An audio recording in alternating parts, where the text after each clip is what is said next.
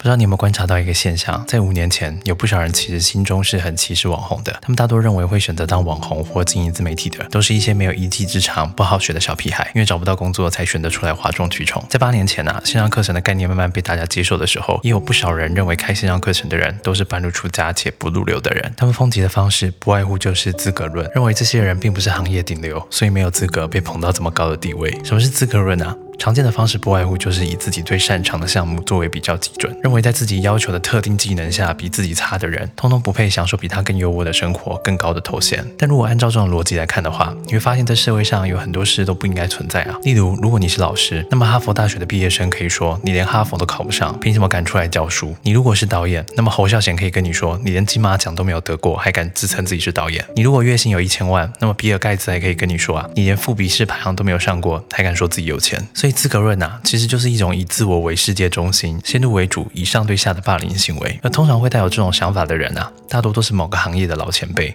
例如，我有很多学生是美业工作者，我就曾经跟他们聊过，有一些美业的前辈啊，其实很鄙视那些网红美发师、网红美甲师等等的。这是为什么呢？这些人之所以会有这样的反应啊，大多是因为自己的生存空间受到挤压，面对时代快速变化所产生的一种不适感的表现。所以下次遇到用资格论来对你评头论足的人啊，例如你的主管或前辈说你没有资格做什么，如果他无法解释什么叫做有资格，还有衡量资格的标准是谁设立的，你或许要对他多一点同情，因为这很有可能是他焦虑于被时代淘汰前的最后一次奋力挣扎。我的新书《成人世界生存逻辑》各大数据都有，逻辑表达课请看我的 IG 主页。这里是一分钟堂知识，我是吴金凯，那么我们下次见。